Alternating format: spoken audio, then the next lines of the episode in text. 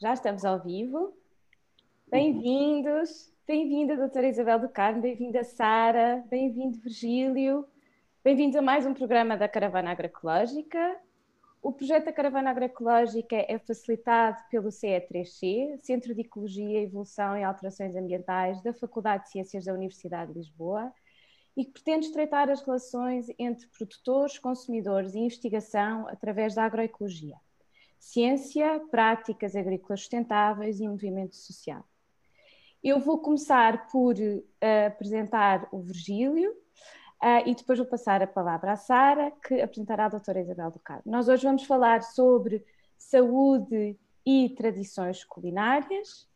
O Virgílio Pestana é produtor em modo biológico há mais de 30 anos, na Casa da Caldeira, é um agroturismo localizado em Rio Maior, e onde, para além das vendas de hortícolas e frutícolas, tanto ao domicílio como nos mercados agrobio, também cria uma série de produtos, ah, como doces, na sua maioria sem açúcares, leias, mel, chás de ervas aromáticas, pratés e muito outro tipo de conservas, e nestas atividades de conservação de alimentos, os seus hóspedes do agroturismo também podem participar.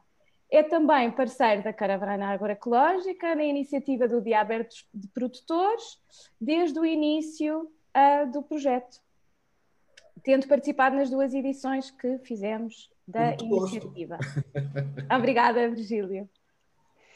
Um, eu também gostava de dizer que já consumi vários produtos do Virgílio, usei produtos do Virgílio para uh, oferecer à minha Natal e é sempre um grande êxito, ok? Um, Portanto, a Isabel do Carmo, mais uma vez, isto é horrível, porque cada vez que eu tenho que apresentar pessoas, são mulheres que eu acho absolutamente inacreditáveis e maravilhosas. Uh, portanto, isto vai soar péssimo, mais uma vez. Portanto, a Isabel do Carmo, eu acho que é uma personagem incontornável da cultura portuguesa em todas as suas vertentes. Uh, quando eu, eu conheci a Isabel do Carmo através de uns artigos que a Isabel escrevia lá na viragem do século para o público, e então eu adorava aqueles artigos. Eu vivia no estrangeiro, eu vivia na, na Holanda e adorava os artigos.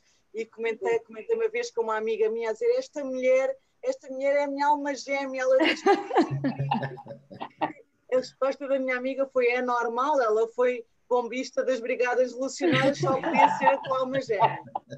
Um, e o que eu gosto muito na, na, na, Isabel do Carmo e acho que se vê em todas as suas atividades é, é no fundo, é a liberdade de pensamento, não é? Ser capaz de uh, ter sempre a sua opinião sobre as coisas e, e não estar presa a, carreiras políticas, a carreiras uh, uh, científicas, a seja o que for, ter é, é essa força de sempre pensar pela sua própria cabeça, que eu acho que é muito bonito e não há assim tanta gente que faça isso neste país e, portanto, isso é maravilhoso.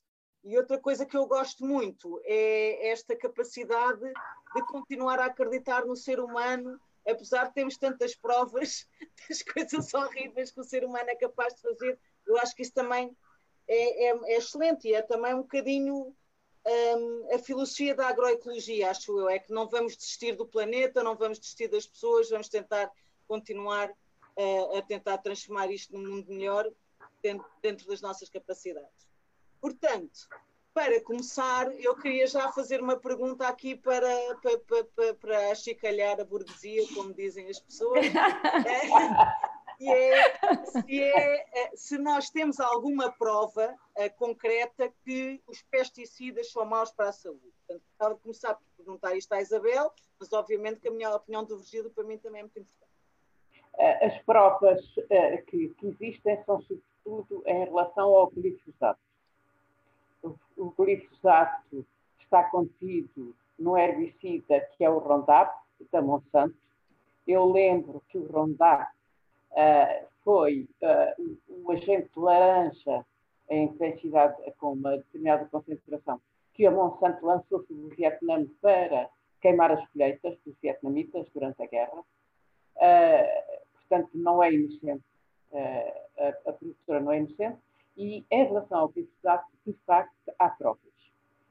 Há trabalho científico importante no Sri Lanka, onde se prova que uma parte da, dos doentes que morrem de insuficiência renal, mas é uma parte importante, uh, é produzido, é provocado pelo glifosato, uh, foi proibido no Sri Lanka, foi também proibido em El Salvador, uh, e neste momento há trabalhos que mostram esta toxicidade do glifosato, mas depois a Monsanto também alimenta aí alguns, alguns grupos científicos uh, que uh, demonstram que naquelas quantidades não tem importância. Uh, de facto, isto, esta inocência não está provada, o glifosato devia ser proibido. A União Europeia tem, tem contemporizado com isso, que já devia a União Europeia ter proibido o glifosato, não, não o fez.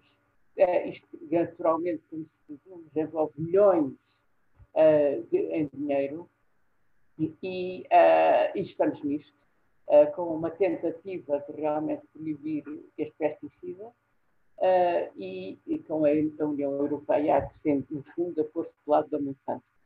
Outros pesticidas, outros fertilizantes, terão, há também questões relacionadas com eles, mas francamente acho que vale a pena pormos o ponto uh, neste pesticida.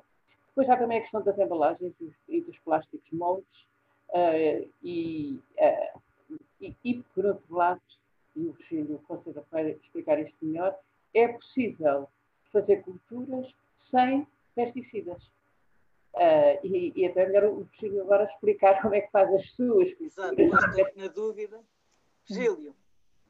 Olha, eu, eu antes de mais, fiquei, uh, uh, fiquei orgulhoso de ouvir que o glifosato é de facto nocivo, uh, não só eh, para a saúde propriamente dita, como também para os, os aquíferos.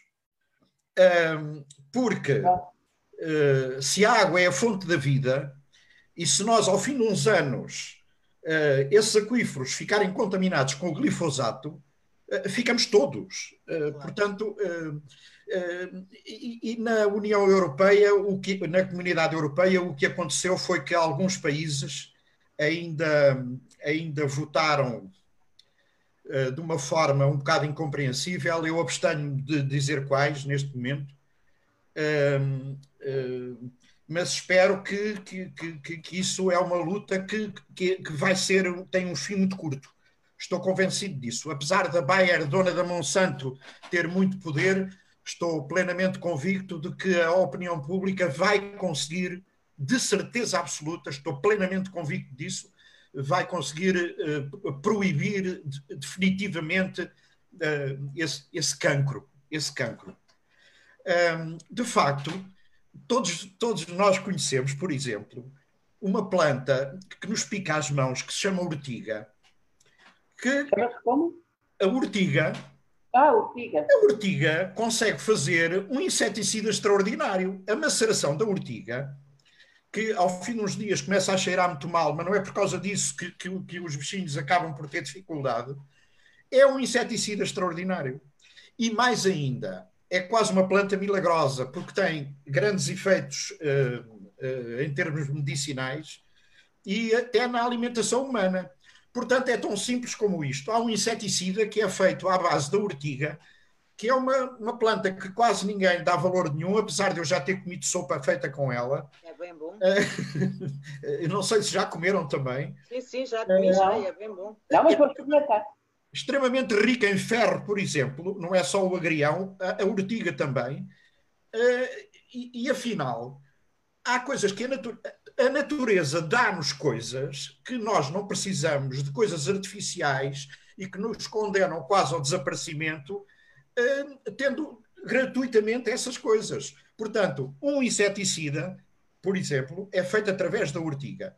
Mas há árvores da família do NIM, Uh, por exemplo, eu aqui no, no meu pátio tenho um sicómoro cujas bagas, também maceradas, têm um efeito também uh, de pesticida. Ou seja, a natureza oferece-nos tudo o que nós precisamos, devemos é saber utilizá-las e, eh, e não fazer uma coisa que anda a ser feita, que é desconhecer eh, grande parte dos conhecimentos que nós tínhamos de determinadas plantas eh, e, que, e que hoje são desconhecidas e mais ainda.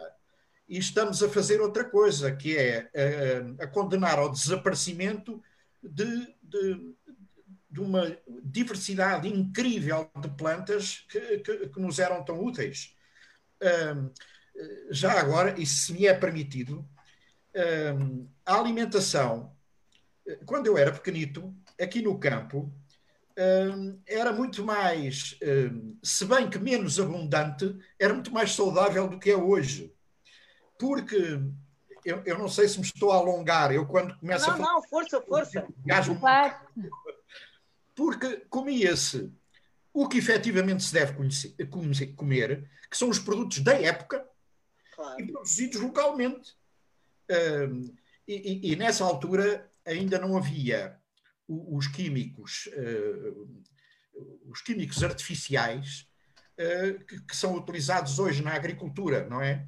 Uh, isso apareceu por causa da, da, da, necessidade de haver produtos depois da Segunda Grande Guerra, sobretudo depois disso, e, e de facto o primeiro impacto foi que a produção aumentou. Só que o que é que esses pesticidas fazem? Alteram o equilíbrio ecológico. Ou seja, a joaninha, por exemplo, deixa de comer os piolhos. Não é? Porquê? Porque mata a joaninha também. Mata grande parte dos piolhos, mas mata as joaninhas também. E os piolhos que vão ficando vão criando resistências. E depois é preciso cada vez um roundup mais forte. Eu não sei. Desculpem lá eu dizer estas coisas, eu não sei se respondi suficientemente para já. Não, claro, porque, porque, porque não, quer mas... dizer, isto no fundo é tudo um bocadinho circular, porque não só uh, uh, é importante nós preservarmos a, a, biodiversidade para termos alimentação saudável, como ter uma alimentação saudável e diversa ajuda-nos a preservar a biodiversidade. Portanto, as coisas, se nós entrarmos nessa espiral, a espiral é sempre positiva. É preciso é, é, é entrarmos nessa espiral para atenuar um bocado a, a visão pessimista atual, houve momentos piores. Exatamente a seguir à, à, à Segunda Guerra, uh, houve o um momento do DDT. Pois, claro. Uh, e, e, a, e, o DDT ainda hoje está na natureza, está na, no nosso corpo. Uh, uma pessoa do Porto, um rapaz, um colega meu, fez um doutoramento em que foi, quando, depois das cirurgias em que se tira a gordura abdominal, ele foi dosear na gordura abdominal das pessoas que eram operadas e DDT ele estava lá. Portanto, o DDT, que é altamente tóxico, uh, foi espalhado na natureza, e ainda hoje há países que consentem o DDT, uh, e ele está lá. Uh, portanto, houve momentos em que a toxicidade, apesar de tudo, foi maior eu lembro-me uh, da altura em que se vendia nas drogarias livremente, os, o, não era o Roundup, era o, o não sei que seis, era, o, era uma coisa semelhante ao Roundup. Vendia-se livremente nas, nas drogarias e as pessoas apareciam com intoxicações agudas nos hospitais. Houve um momento pior, digamos. Mas essas intoxicações agudas também serviram para uma coisa, para demonstrar que aquele produto era tóxico. Porque uma coisa doenças agudas, vão ter hospital, que são demonstráveis. Outra coisa é quando as pequenas doses vão somando, não aparecem sintomas imediatamente, mas aquela toxicidade vai existindo. Portanto, digamos que uh, houve momentos piores, apesar de todas as lutas ecologistas, que são coincidentes também com o surgimento das grandes lutas ecologistas, são são coincidentes com, o crescimento da agroindústria, os primeiros, primeiríssimos. Sim, sim, sim. Uh, conseguiram alguma coisa. Apesar de tudo, isto é, para, é como a, Sara, que sempre esse grande elogio, é, é, é, para nós não desanimarmos. Conseguimos sempre qualquer coisa. Uh, e, e, atualmente, atualmente vai-se conseguir que o glifosato seja retirado. Mas a verdade é que também já há certos insetos que são resistentes ao glifosato e, e a Monsanto e a, a Bayer prepara-se para eh, trazer outras coisas que aqueles não sejam resistentes, não é? é não se dão muito vencidas por isso. Depois há também a parte da embalagem dos plásticos moldes, eh, que também já se conseguiu alguma coisa a esse respeito, eh, mas um aconselhamento prático para as pessoas é que nunca ponham uh, no micro-ondas uh, comida em plásticos, a aquecer em plásticos moldes. Uh, essa também tem sido uma batalha, os vibrões foram retirados, mas nunca é demais lembrar, porque aí já é fora do campo. No campo há os pesticidas, há, há os fertilizantes, mas depois fora do campo, já na distribuição, na venda, aparecem é, é outras coisas. Uh, e, e, na indústria em si, não é? Os aditivos, os conservantes, etc. E a embalagem. E, é, e... Chega disso, eu gostava de dizer outra coisa. Uh, de facto, alguma. Eu, eu uh, tenho mesmo entrevistas feitas, que não tenho usado, para perceber o que é que as pessoas comiam nos anos 40 e 50. Há zonas do país onde realmente as pessoas comiam os couves, os ovos da galinha, uh, alguma galinha, mas também ouço relatos de muita fome. Também, também. também. Então temos que ter algum. Eu tenho algum cuidado em não fazer o elogio do passado e da sim, sim, sim. Porque vejo, em muitas histórias, as pessoas passavam simplesmente fome. E comiam pão com pão. E, e às vezes um bocadinho de torresmos, azeitonas, uh, Claro que a, que a sorda é uma coisa boa, mas não chega. Olha, doutora, a propósito disso, eh, eu vou contar um prato tradicional que há aqui no Ribatejo, eh, que, que tem a ver tudo com, com o que acabou de dizer.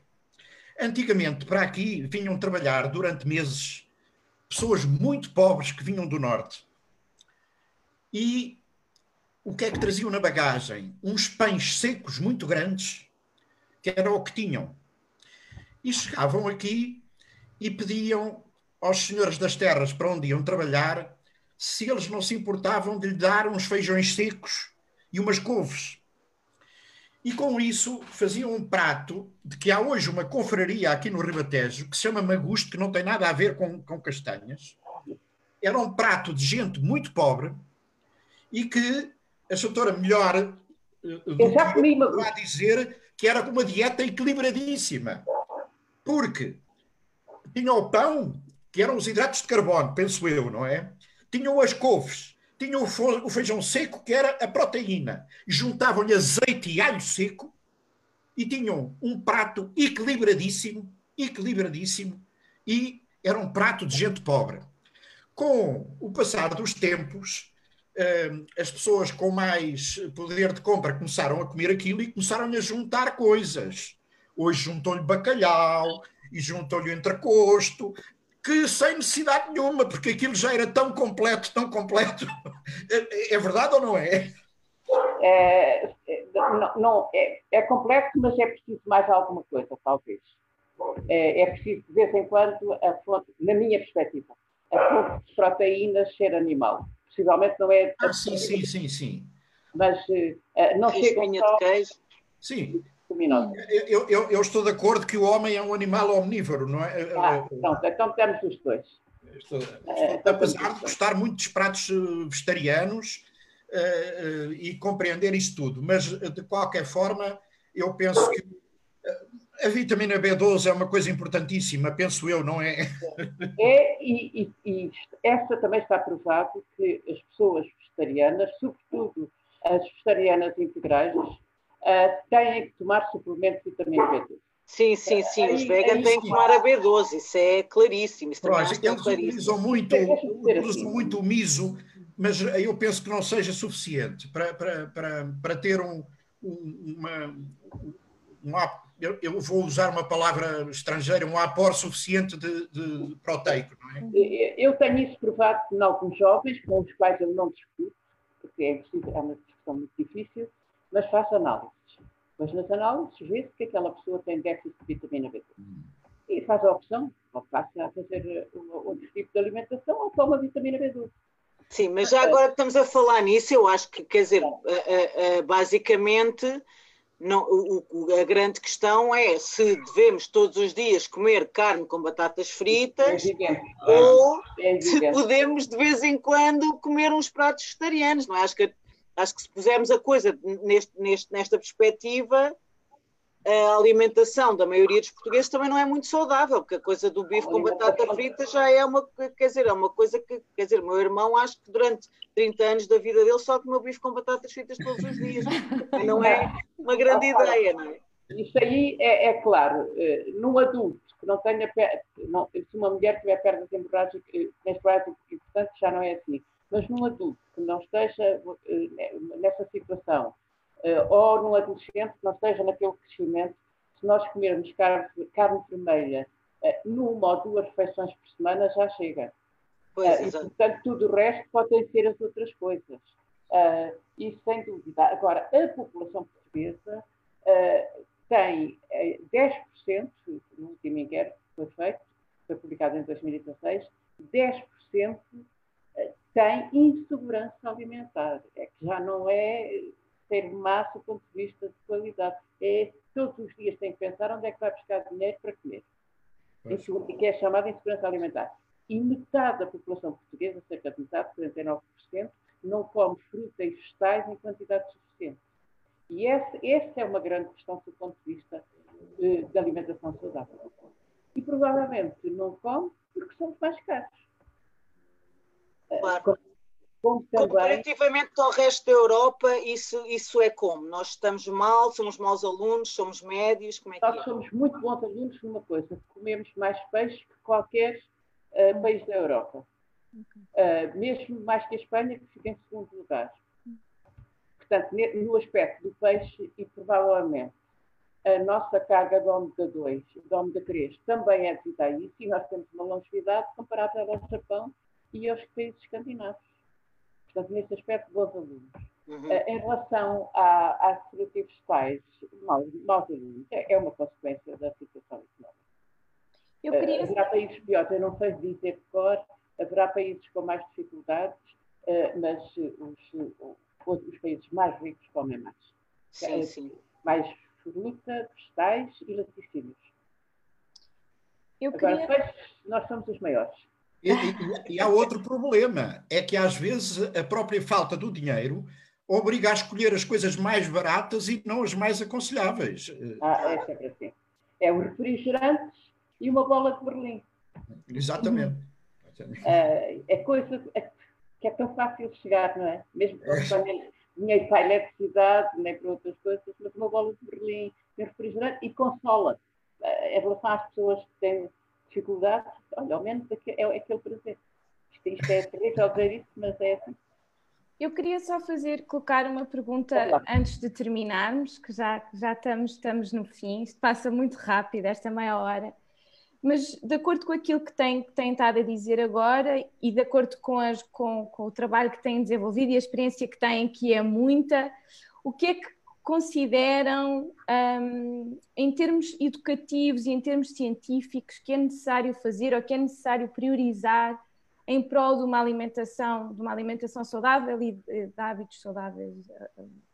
É, em termos uh, educativos, eu já, já disse tudo o que tinha a dizer. As crianças já sabem todas fazer a roda de alimentos, já sabem responder sozinha tudo. Portanto, é, é, é uma conversa que já não faz nada. Em termos políticos, sim, uh, haveria uh, medidas a tomar. Por exemplo, não pôr as grandes marcas de comida uh, rápida e hipercalórica em frente das escolas oficiais, do ciclo e do secundário, que é incrível como é que os municípios deixam fazer uma coisa destas. E em termos científicos, nós também temos muita coisa ainda para, para fazer, mas há medidas políticas que têm que ser tomadas. E a conversa, a conversa de aconselhamento, já toda a gente ouve. O Virgílio é que também deve ter coisas a dizer do ponto de vista da divulgação dos produtos biológicos. Olha, eh, eh, tenho, tenho. Uh, efetivamente tenho. É uma pena porque alguns países europeus já privilegiam nas cantinas escolares o, o, o, produto biológico. Eu, eu, às vezes costumo dizer, mais vale pagar mais um bocadinho na comida de qualidade do que pagar na farmácia, que depois ainda tem outras consequências. Mas. Como sabe, deixe-me interromper, como sabe, esses países conseguiram dar a volta às diretivas europeias. Porque uhum. as diretivas europeias mandam comprar o mais barato. Pode continuar. Sim, sim. Eu, eu, também sei isso, eu também sei isso. Eu, por acaso, até fui diretor de uma escola que tinha cantina própria. ah, e, e consegui, uh, nessa cantina própria, a determinada altura, fazer, fazer alguma, alguns pratos de alimentos biológicos.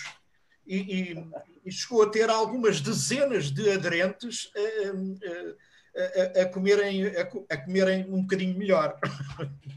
Mas, Qual, olha, foi a escola? Qual foi a escola? Foi a escola de Rio Maior. A, escola, a secundária de Rio Maior que na altura tinha muitos alunos e, e, pronto, e, e fazia eh, entre 600 a 700 refeições diárias. Sim, sim. Eh, eh, tinha algum significado. Ehm, para além disso, ehm, nós, eu agora vou falar em nome da Agrobio, que tem um, um protocolo e as escolas básicas ehm, dos olivais uh, estão a ser fornecidas uh, com produtos biológicos a preços competitivos, competitivos, com, eu não gosto de chamar da agricultura convencional, eu gosto de lhe chamar a agricultura química. Uh, e, e, só para dar um exemplo, a, a Câmara de Roma, por exemplo, há muitos anos já, conseguiu fazer uma cooperativa dos produtores biológicos e consegue fornecer produtos biológicos em todas as suas escolas.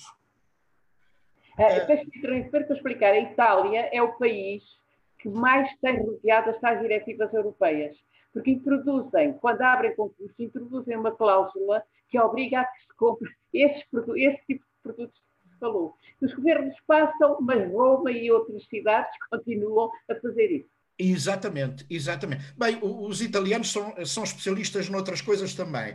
É, é provavelmente o, o país europeu que, que faz mais mais assim umas batotasitas assim. Exatamente, é isso. Boas batotas. As batotas podem ser boas ou más. Desculpem eu entrar por este campo, mas, mas é a verdade. De qualquer forma, eu, eu, penso que há um programa em todas as escolas do país que se chama Ecoescolas, que de alguma maneira vai alertando já para estes aspectos. Eu penso que, que a, a, a população estudantil já não está tão, tão a leste de, de todos estes problemas como nós poderíamos imaginar. Eu, eu próprio tenho ido a, a muitas escolas e, e, e, até reconheço uma coisa, eh, que, que falando em determinados aspectos, os alunos uh, uh, captam, têm atenção àquilo que se está a dizer, têm atenção. Eu gosto do ar surpreendido quando o Virgílio diz isso. É que ficam mesmo Eles às vezes ouvem. É que ficam mesmo surpreendidos.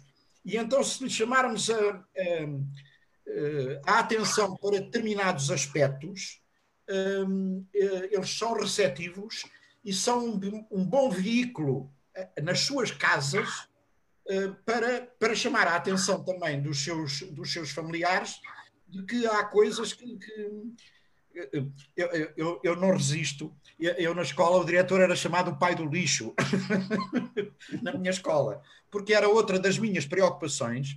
E, de facto, a Câmara de Rio Maior, em determinada altura, conseguiu fazer com que em todas as, as freguesias houvessem compostores.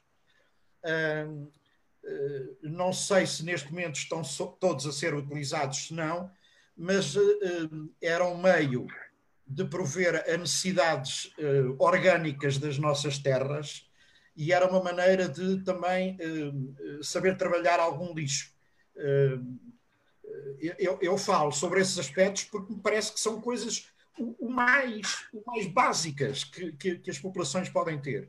Não sei se estou a monopolizar muito a conversa, não sei se me estou a dizer... Essa do compostor é pequena escala. Eu e a minha vizinha que me facilitou aqui o Zoom, temos lá embaixo, na, num pequeno uh, terrenozinho, um compostor.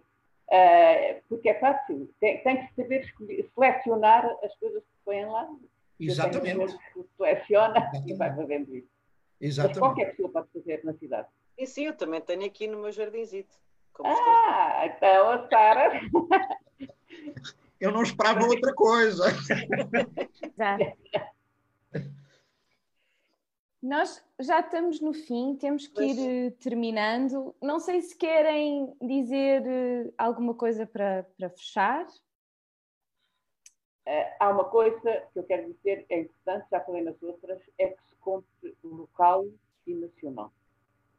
É absurdo estarem a, comprar fruta que vem de 2 mil quilómetros ou 3 mil quilómetros de distância, a gastar energia pelo ar ou barco, não sei. Portanto, comprar local, se houver local, e nacional, se não houver local. Uh, tem que ser obrigatório, não é obrigatório por lei, pelo contrário, há tais diretivas, não é? Uh, mas nós temos que comprar local e nacional.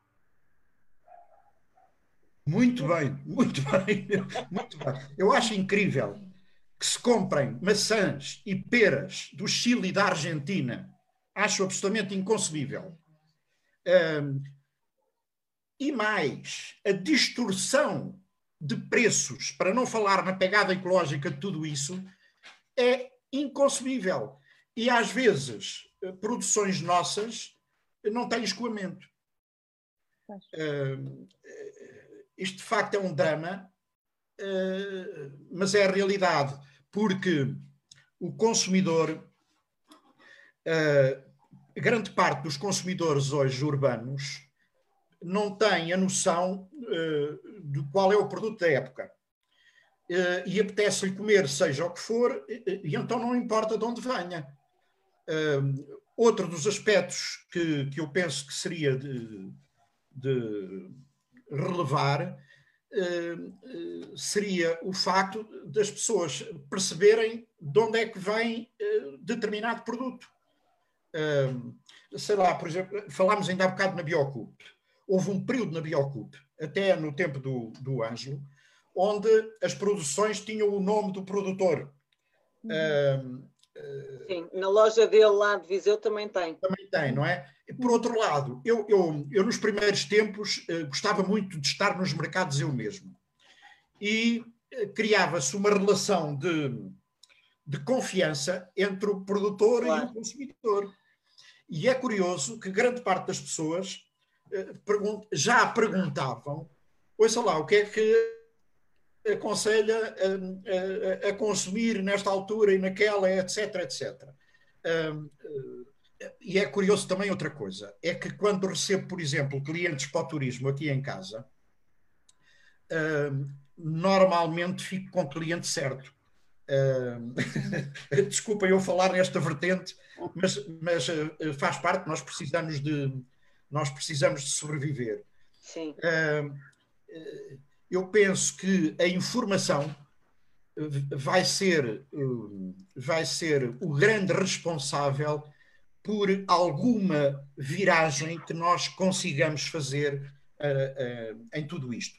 Mais ainda, eu penso que mesmo os poderes políticos vão ser obrigados, vão ser obrigados uh, por uma, uma questão de, de, segurança alimentar, uh, a recuar em determinados aspectos e, uh, ir mais ao encontro daquilo que nós preconizamos. os, os, municípios têm que usar os tais truques da Itália. Hum. Quando pois. abrem, pois, sim, quando abrem Uh, uh, e já há alguns a fazer isso. Uh, alguns, mas, mas com medo. Sim. Têm medo que venha o Tribunal de Contas e que diga que não pois está tem. aquela hora. Pois tem. Uh, mas, mas há, de facto, alguns que ousam fazer. Há municípios incríveis a fazer coisas incríveis neste país, a verdade é essa. Uh, eu também queria dizer duas coisas só para terminar, posso? Uh, portanto, eu, eu, acho que basicamente o que a gente concluiu um bocadinho daqui é que ainda precisamos de saber muita coisa, tanto do ponto de vista científico, ainda temos muita coisa para estudar, para percebermos exatamente o que é que é uma dieta eh, saudável e não saudável. Portanto, apesar de haver várias evidências, há ainda muita coisa para estudar. E a segunda coisa é que acho que há aqui uma questão política importante que deve ser uh, uh, defendida, não é? Portanto, porque nós não podemos ter uma PAC a dizer que queremos uh, produtos saudáveis e produzidos localmente, por um lado, e por outro lado, a deixar que se importe laranja da África do Sul sem qualquer tipo de, de consequência. Né? Portanto, tem que haver aqui uma coisa oh, mais Sara, Se me é permitido, peçam à doutora Isabel do Carmo que volte a um programa destes para falar sobre um assunto que, que me é muito caro, que são os produtos geneticamente modificados, ah. sejam eles sejam eles vegetais ou sejam eles animais. Pois, isso já é outro programa por si só, não é? Fazemos outro programa, se tiverem disponibilidade, se a doutora Isabel do Carmo tiver disponibilidade, nós é, fazemos outro programa. Que, pois, isso tem que, exige preparação. Exato. Porque, porque desculpa, desculpa o meu atrevimento, mas. Não, há determinados produtos geneticamente modificados já não, quase não conseguimos voltar atrás, não é? Está de tal maneira, olha, a, a querida soja das senhoras da, da moda que gostam de comer soja, a, soja. A, a querida soja, que é o alimento de excelência dos Estados Unidos, soja Doutora, a soja, o milho, o milho, o milho, que está na base da alimentação animal. E não só. Ah, já agora, só por curiosidade, o nosso tremoçozinho, em termos proteicos, é mais rico que a soja. O tremoçozinho. O problema é, é, o, é o salzito, não é? E é bom para o metabolismo dos hidratos de carbono. Parece que é. Também, estas coisas para provar também é difícil. É, mas claro, mas é isso, mas há aqui tanta é, coisa que nós podíamos pegar é, e, É o que a Sara diz, quando se vai tentar provar, é muito difícil. Eu muito, tenho feito muito. realmente, e até vou publicar um livro uh, agora sobre isso, uh, tenho feito a revisão de tudo que são uh, coisas provadas e não provadas, e é muito complicado. É complicado. É, porque há coisas que são prováveis, mas que não estão provadas. Oh, doutora, nós na agricultura biológica temos um princípio fundamental, que é o da precaução. Exato. É, o princípio da, da precaução é fundamental. Pronto, e gostava de agradecer muito aos dois terem vindo, foi maravilhoso, muito obrigada. Olha, para mim foi um gosto. Muito obrigada, Sara, obrigada pela sua apresentação, obrigada por vocês duas trabalharem esta luta e, e serem tão, tão televisivas e tão boas animadoras. Ah. Eu ir para o serviço público. É, era bom programas destes no serviço público, é verdade, com vocês. Obrigada. Obrigada. Pronto, nós em vez de 2 mil, se fossem 2 bilhões, não seria mal, pois não? Exatamente, exatamente. Alguma coisa. Portanto, eu queria também agradecer aos dois, muito, muito obrigada pela participação. Nós estamos na Rádio em Movimento todas as quintas-feiras, das 6 às 6 e meia. E estamos no Facebook, Caravana Agroecológica PT, e no Instagram, Caravana underscore Agroecológica. Muito obrigada. Muito bem. Obrigada. Obrigada. Adeus. Adeus. Adeus. Adeus. Adeus.